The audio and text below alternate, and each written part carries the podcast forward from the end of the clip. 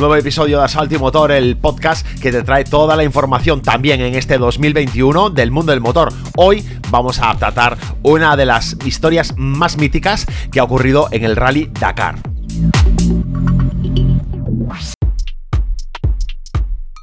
En 1989, la segunda victoria de Ari Batanen en el Rally París-Dakar se esfumó cuando le robaron su Peugeot 405 T16 del Vivac.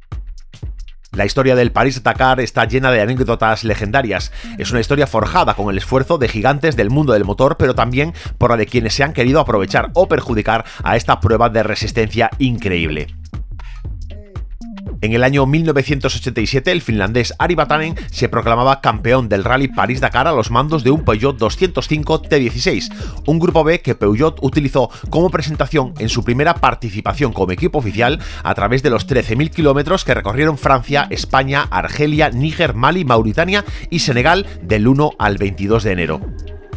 En la siguiente edición, en 1988, Peugeot decidió luchar por repetir la victoria que tan buenos resultados comerciales le había ofrecido, pero apostó para participar con una evolución del 205, el Peugeot 405 T16 Grand Ride, pilotado por Ari Vatanen. Era la única unidad que enviaban al Dakar, el resto de los vehículos oficiales era de nuevo el 205 T16, con Yuha Kankunen a los mandos. Durante el transcurso de la prueba se produjo un intenso y curioso duelo entre el Peugeot 405 T16 de Ari Batanen con un inesperado camión, el DAF Fab 3600 Turbo Twin del holandés Jan de Roy. Se vivieron escenas irrepetibles que en la actualidad no se pueden dar, como la del DAF adelantando al Peugeot a más de 200 km hora sobre la arena del desierto. De Roy finalmente se retiró y no alcanzó la meta en Dakar, pero llegó a liderar la general por delante de Batanen. Pero el incidente más extraño estaba por llegar. Ari Batanen era líder en la general a más de dos horas sobre su compañero de equipo, el bicampeón mundial de rallies Yuha Kankunen. Ya en Bamako, en Mali, al finalizar los 676 kilómetros de la etapa del día, todos los vehículos estaban al resguardo del bivac. Sobre las 4 de la madrugada, varios testigos alcanzan a sentir que en la zona donde se encuentra el Peugeot 405 de Batanen se producen movimientos de personas y el encendido del motor. Al poco rato, ven como el Peugeot sale del vivac. Nadie de los presentes se plantea nada extraño. Se imaginan a los mecánicos trabajando para realizar algún ajuste y que necesitaban sacar el coche para algún shakedown.